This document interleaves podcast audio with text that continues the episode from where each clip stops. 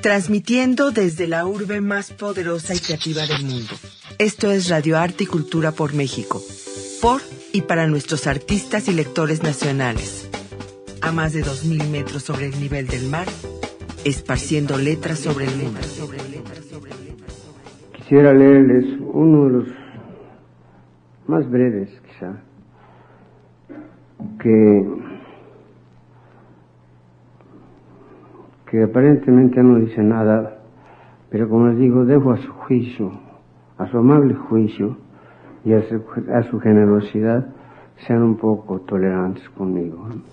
Radio Arte y Cultura por México es un programa inclusivo, diverso, literario y divertido, porque el arte y la cultura son maravillosos. En nuestros comentarios editoriales, el director del proyecto, el doctor Marx Arriaga Navarro, ¿Qué le pasó a este país? ¿Qué le pasó a este mundo? Pareciera que hoy tenemos que estar aquí frente a ustedes rogándoles porque tomen un libro, rogándoles porque lo lean. ¿Sabían que hace algunos siglos el libro era algo tan valioso que se atesoraba?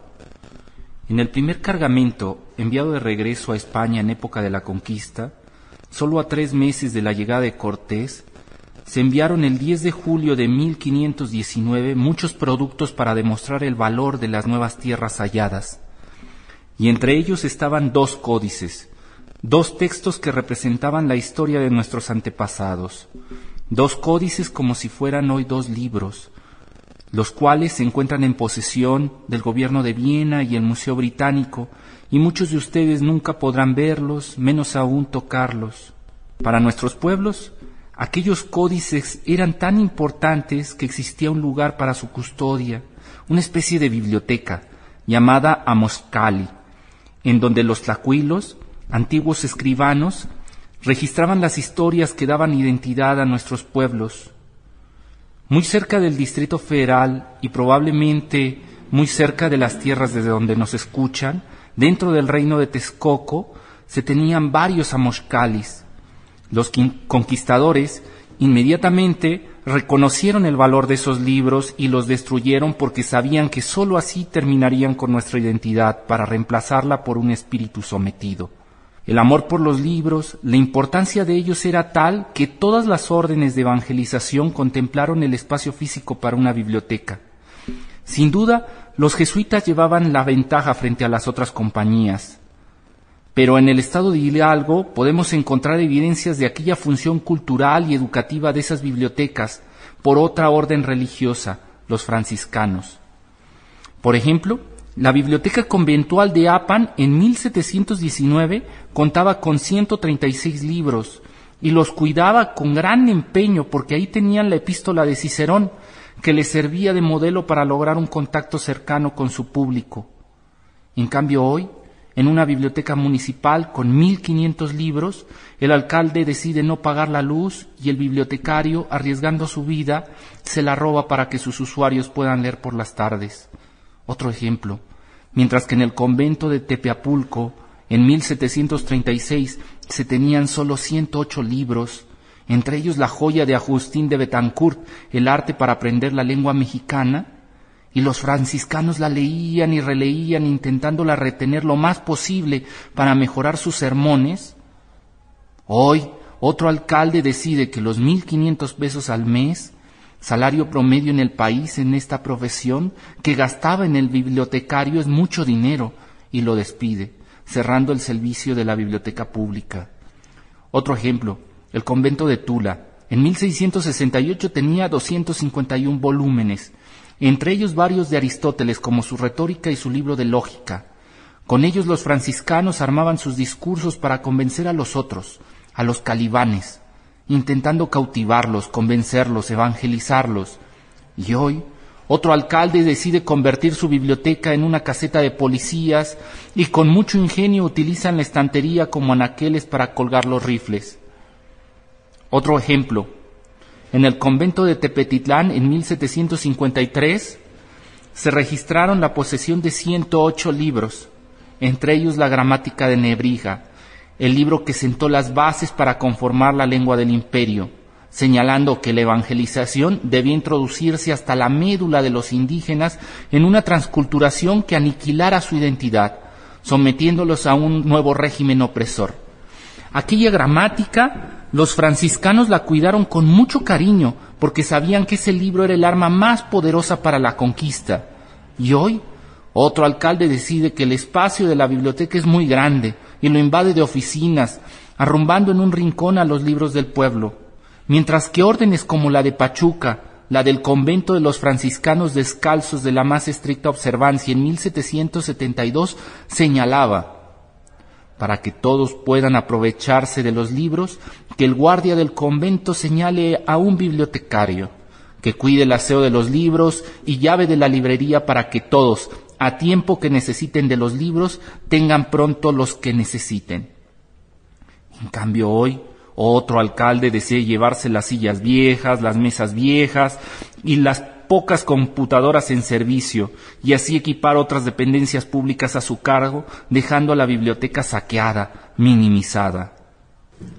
Les tenemos que recordar a todos los presidentes municipales que la biblioteca es una obligación de Estado es un derecho humano que no puede violentarse, que no importa si su ideología es de derecha o de izquierda, la biblioteca se respeta, la biblioteca es intocable, porque si bien el tamaño importa, las bibliotecas más nobles iniciaron así, con acervos modestos. Último ejemplo, las famosas bibliotecas ambulantes de Vasconcelos, aquellas encargadas a sus misioneros culturales, de las cuales sabemos que sólo había en el estado de Hidalgo una sola biblioteca, esa biblioteca ambulante sólo tenía de 40 a 70 libros y aunque no eran muchos, Vasconcelos cuidó que los títulos fueran útiles para la población que lo leería.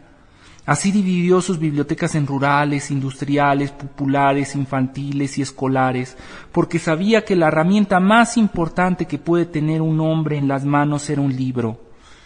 Niños, cuando sus maestros les digan que lean un libro porque se van a divertir y van a viajar a mundos maravillosos, hagan caso y diviértanse.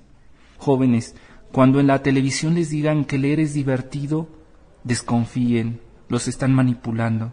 Seguramente les quieren vender algo, los quieren educar para que consuman, para que gasten todos sus esfuerzos en las banalidades de esta sociedad capitalista.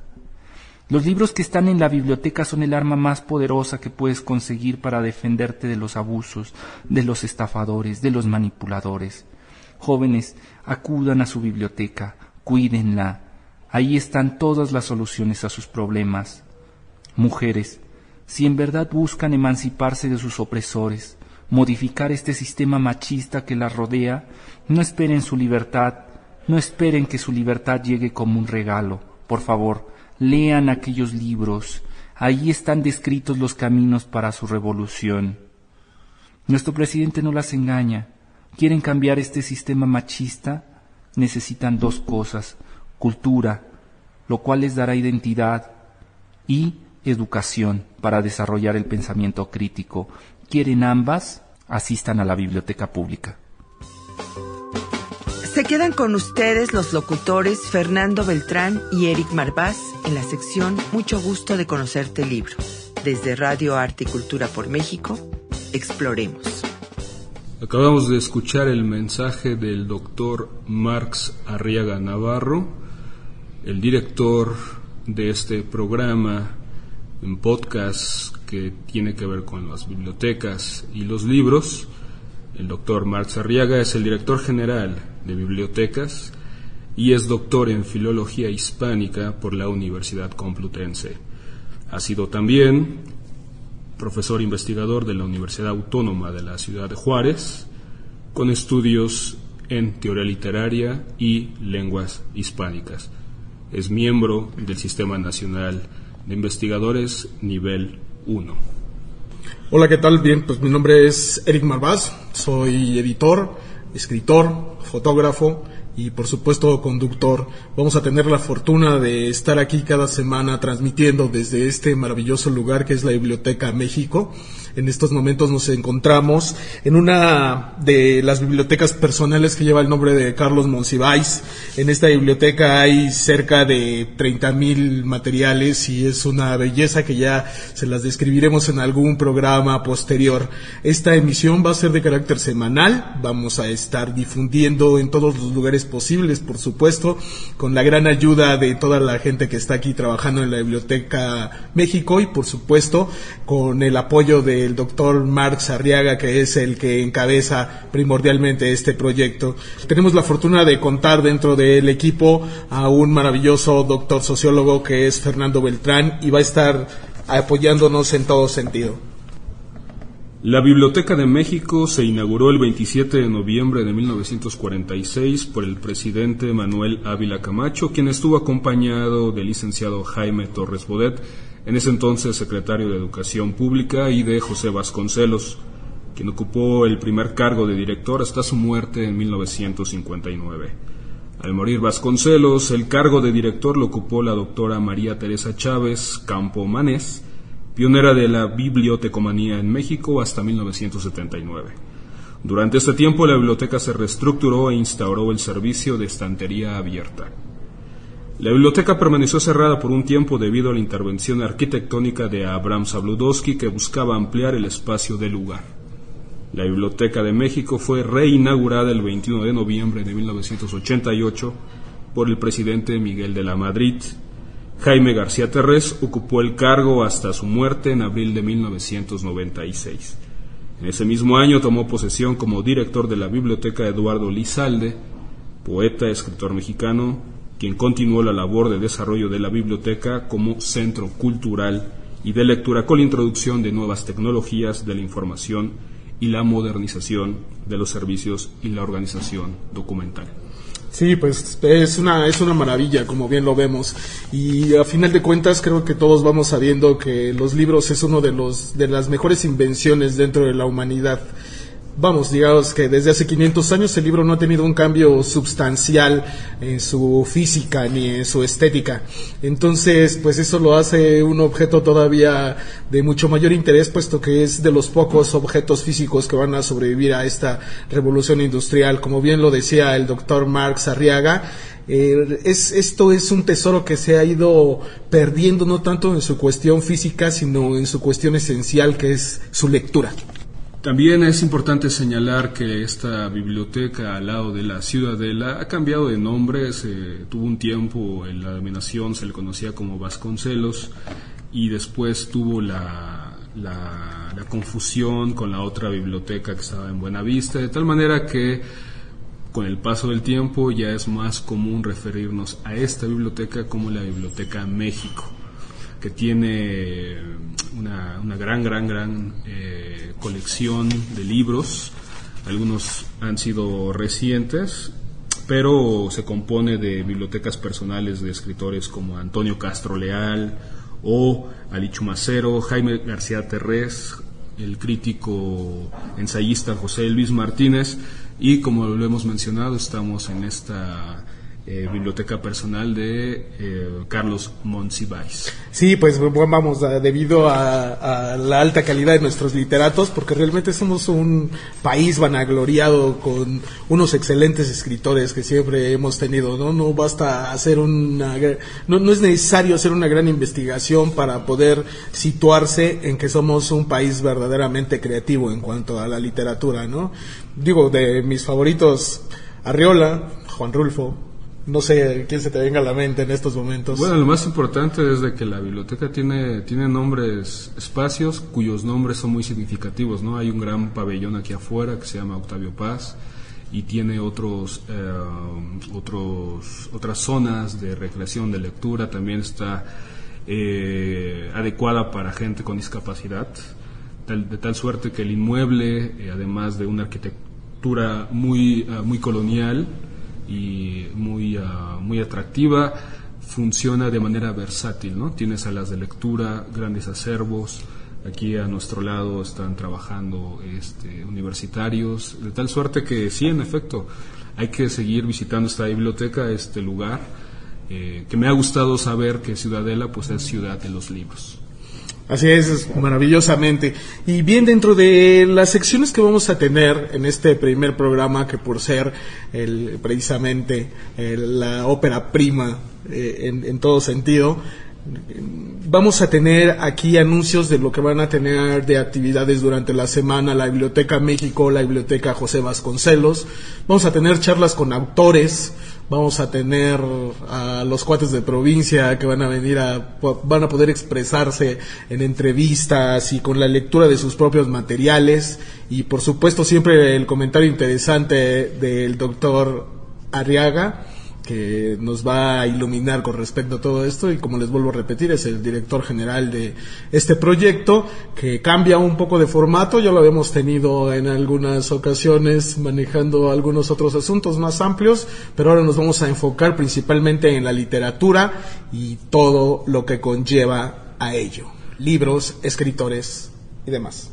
Sí, nos daría mucho gusto que todos los responsables, directores locales de las bibliotecas, pues hagan suyo este programa. Es muy es muy importante esta labor de, transmitir qué tipo de actividades están haciendo para fomentar la lectura, qué tipo de acervos tienen, cuáles han sido las problemáticas más recurrentes, qué tipo de soluciones han estado pensando en los últimos años o al menos desde que inició esta nueva administración federal, qué está pasando con sus espacios, qué tipo de población está consultando el texto o los libros, qué están haciendo pues para atraer al público lector. Entonces es un espacio que está pensado para, para ustedes y eh, tenemos la invitación abierta para que nos, eh, ya sea que nos manden el mensaje o ya sea también que podamos visitarnos o que ustedes vengan acá a la ciudad de los libros.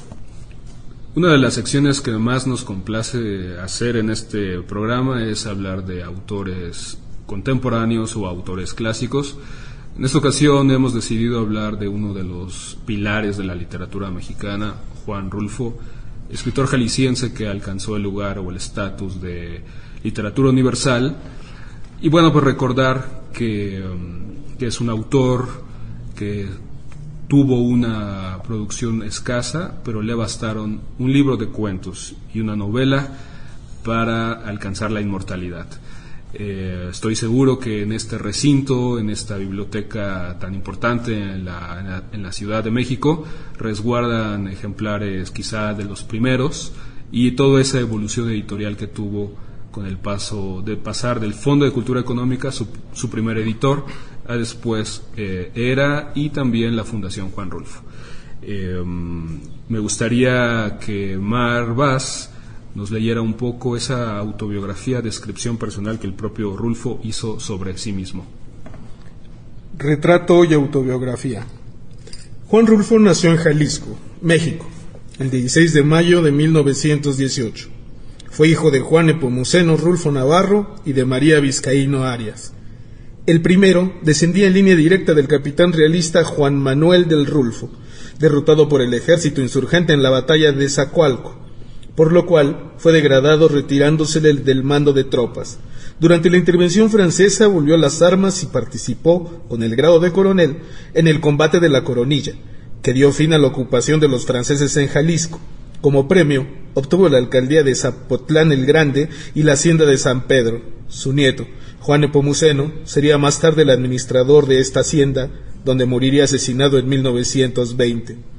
Por la rama materna, los Arias, antepasados de María, la madre de Juan Rulfo, llegaron a Jalisco a mediados del siglo XVI, obteniendo como encomienda el pueblo de Tuxcacuesco. Aunque para 1920, fecha en la cual enviudó, ya solo quedaba en su poder la hacienda ganadera de Apulco, lugar pedregoso y árido. Seis años después estalló la Revolución Cristera, que devastó hasta 1930 toda la región, dejándola desolada desde entonces. Así pues, estos son a grandes rasgos los antecedentes familiares de Juan Rulfo, por una parte, un oficial de José María Calleja, general y virrey de la Nueva España, por otra, la magra herencia de un encomendero. Ni qué decir tiene que ninguna de estas dos cosas son para enorgullecer a nadie, y menos ahora, cuando he llegado a conocer su historia, lo cual, por lo que a mí respecta, ni me va ni me viene, pues nunca supe cuáles fueron sus beneficios, y en cambio, al parecer, sí cargué con las consecuencias. Mientras cundía por todo el estado de Jalisco la rebelión cristera, veía envejecer mi infancia en un orfanato de la ciudad de Guadalajara, Allí me enteré también que mi madre había muerto y esto significaba, bueno, significó un aplazamiento tras otro para ir del encierro, ya que estuve obligado a descontar con trabajo el precio de mi propia soledad. De algo sirvió aquella experiencia, me volví huraño y aún lo sigo siendo. Aprendí a comer poco o casi a no comer. Aprendí también que lo que no se conoce no se ambiciona y que al final de cuentas la única y más grande riqueza que existe sobre la tierra es la tranquilidad. Fíjate que hace unos uh, dos, tres años que tuve la oportunidad de ir a Michoacán, hay unos pueblitos que están pegados en la frontera entre Estado de México y Michoacán, que es El Oro, y un pueblo más uh, ya en Michoacán, más en las montañas, se llama Tlalpujagua. En Tlalpujagua, Eric, hay una fuente, eh, una piedra, una fuente dicha de piedra, que tiene la placa de los familiares de Rulfo.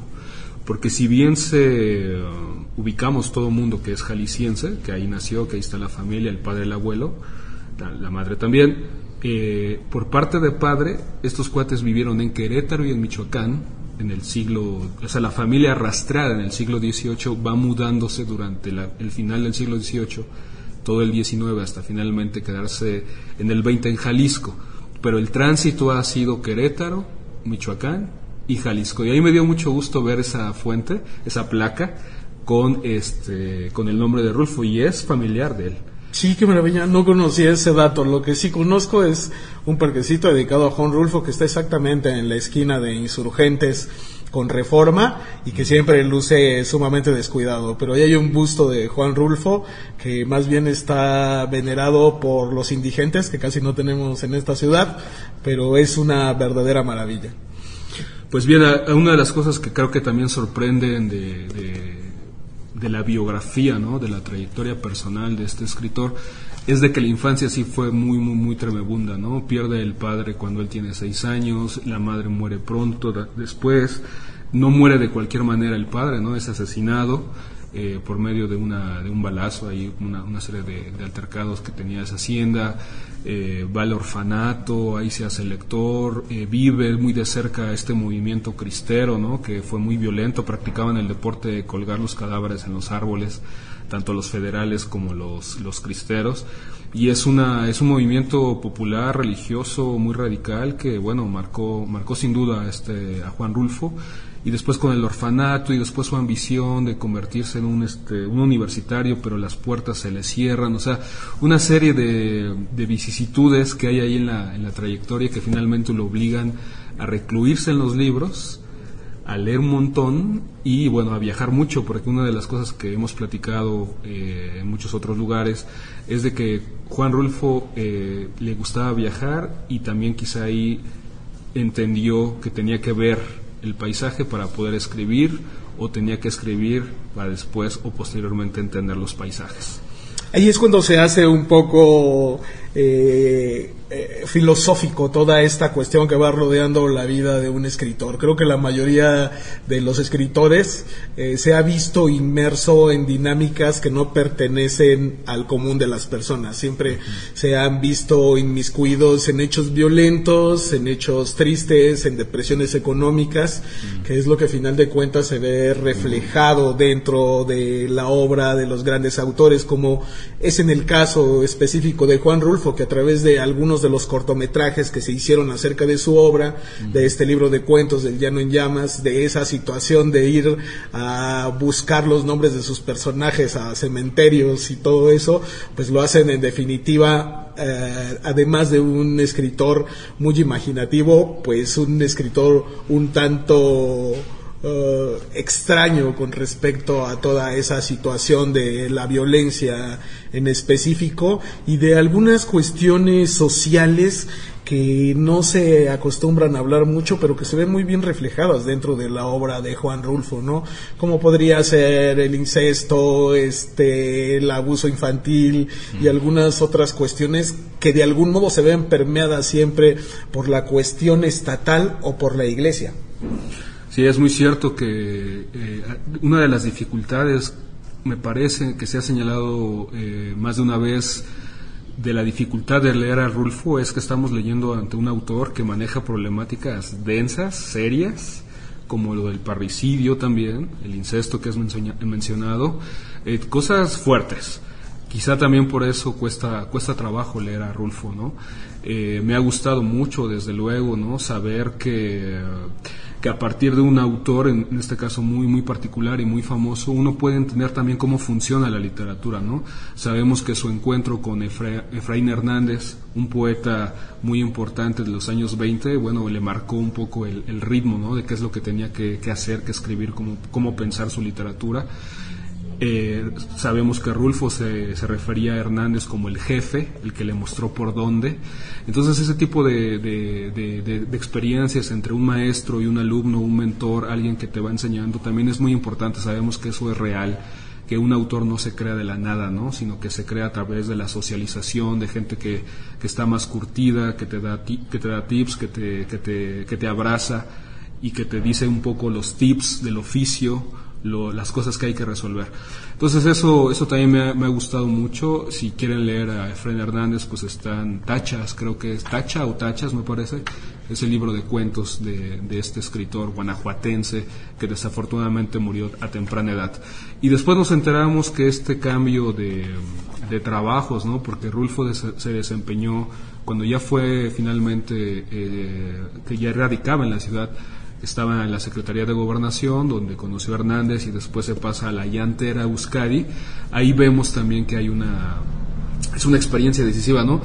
A diferencia quizá de las personas eh, que no se dedican a esto, una de las cosas que me gusta mucho decir es que cualquier experiencia, cualquiera, buena, mala, traumática o fabulosa, es muy importante para un escritor. Sí, yo para que conozcan más la obra de la autoría, que se empapen en cierto modo de lo que es su forma de trabajo, a ver si se pueden hacer por ahí de un librito que se llama Los cuadernos de Juan Rulfo.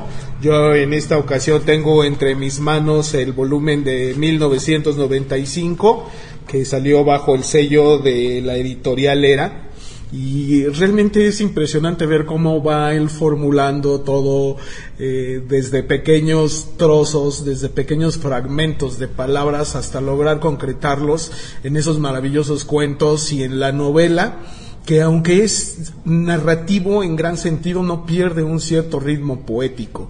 Yo creo que como siempre estuvo en contacto con muchos poetas, él de algún modo eh, traspasó esa barrera de un lenguaje fluido o coloquial, como lo tiene la narrativa, a un lenguaje más construido poéticamente. Y eso es, siempre es un placer.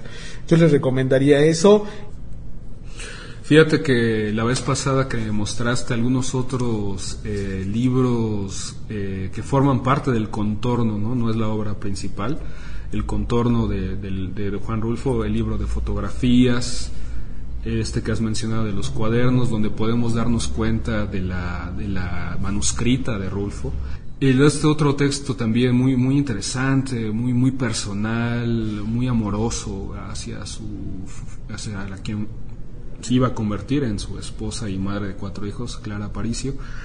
Esos libros demuestra también cómo, cómo importa mucho el formato del autor, ¿no es cierto? Porque estos libros que menciona Eric y que, yo, que tenemos aquí cerca son libros de formato grande.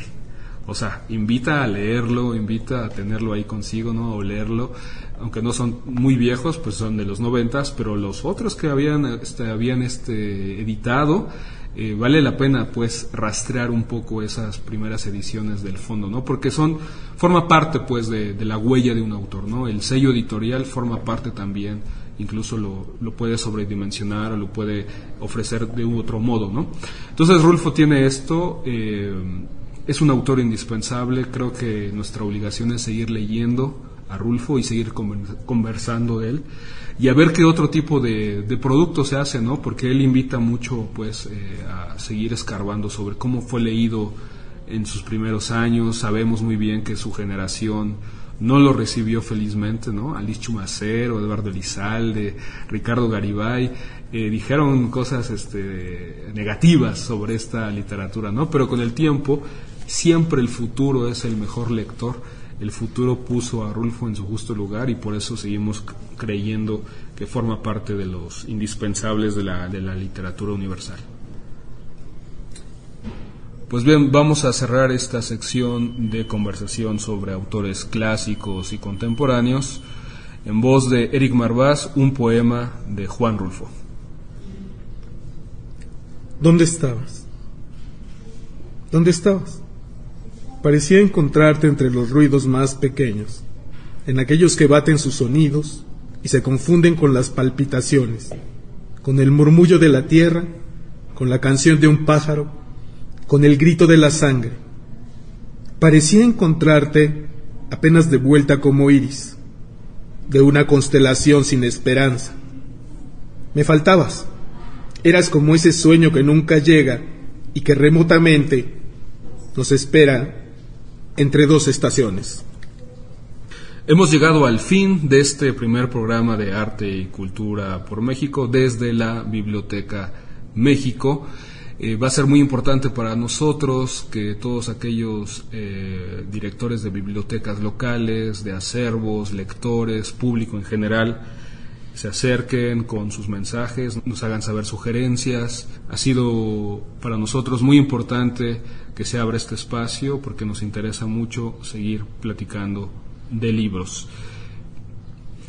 Bien, pues mi compañero Fernando Beltrán y yo les damos las más sinceras gracias por su escucha Esperamos contar con ustedes semana tras semana, no se van a arrepentir, todo va a estar muy bien, ya vamos a venir con el formato eh, que vamos a tener para, durante una buena temporada, durante la primera temporada vamos a tener escritores invitados, vamos a tener gente del público, vamos a tener opiniones personales y todo, todo esto lo va a usted escuchar a través de Arte y Cultura por México desde Biblioteca México y homenajeando al escritor de hoy, nos quedamos con unas palabras desde su propia voz.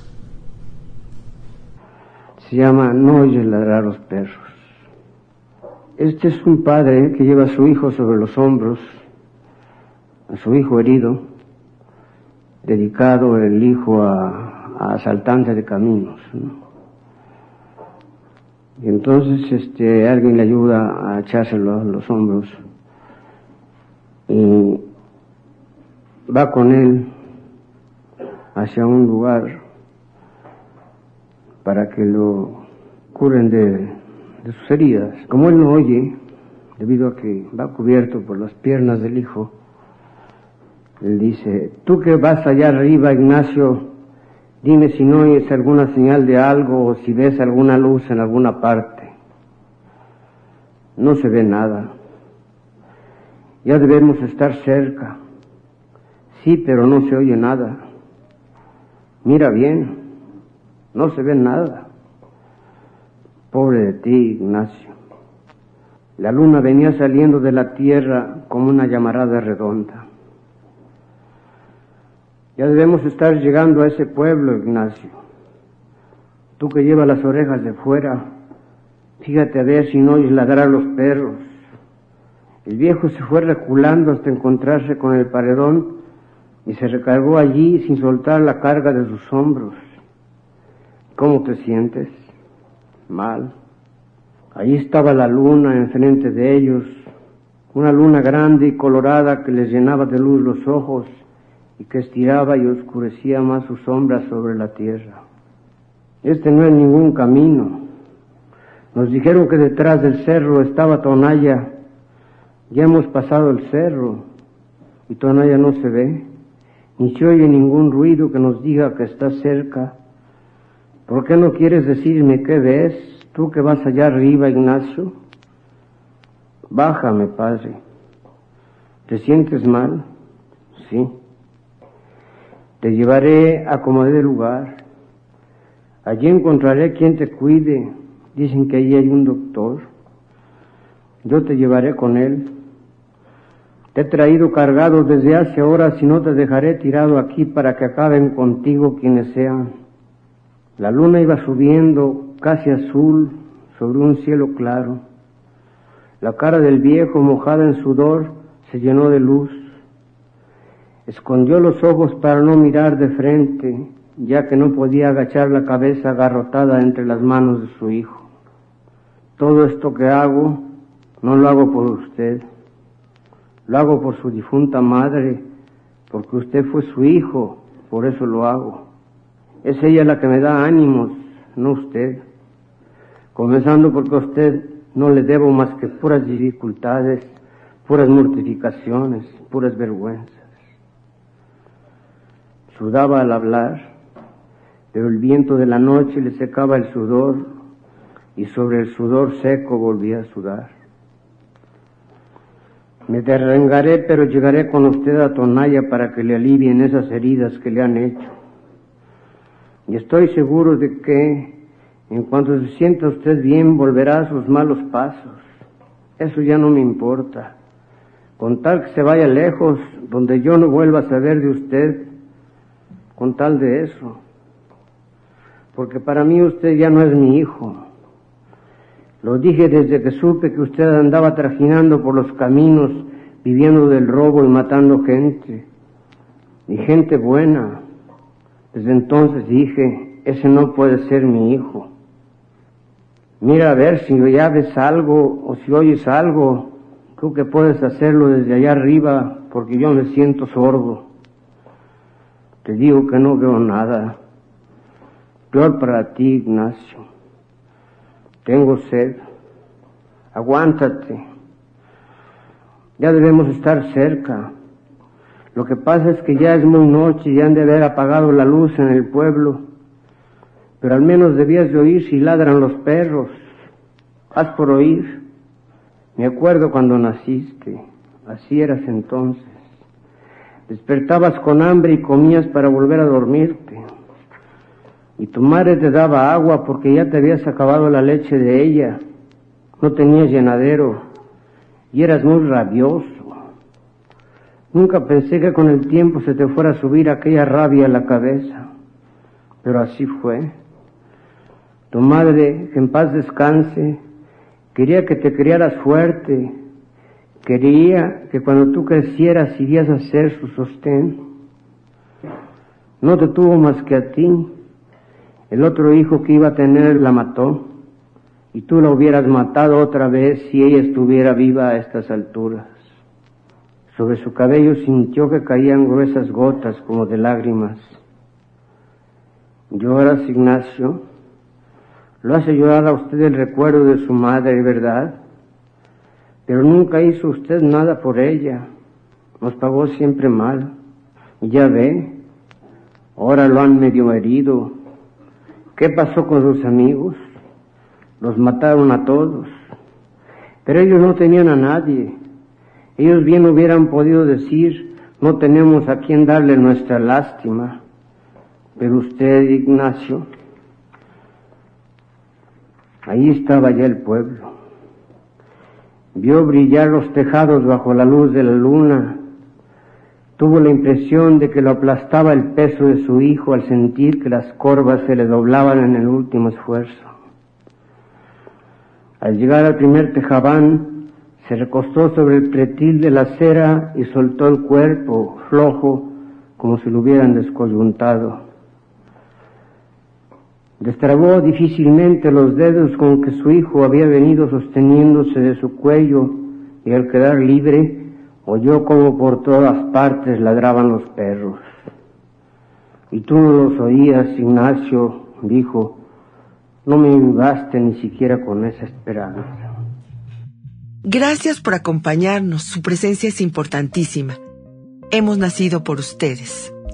Agradecemos su escucha, lo esperamos la próxima semana y le deseamos éxito y fortuna en todo lo que emprenda lo abrazamos en toda la extensión de la palabra. Nosotros, los que intervenimos en esta edición de Arte y Cultura por México. Hasta la siguiente letra. En la voz, Margarita Hernández.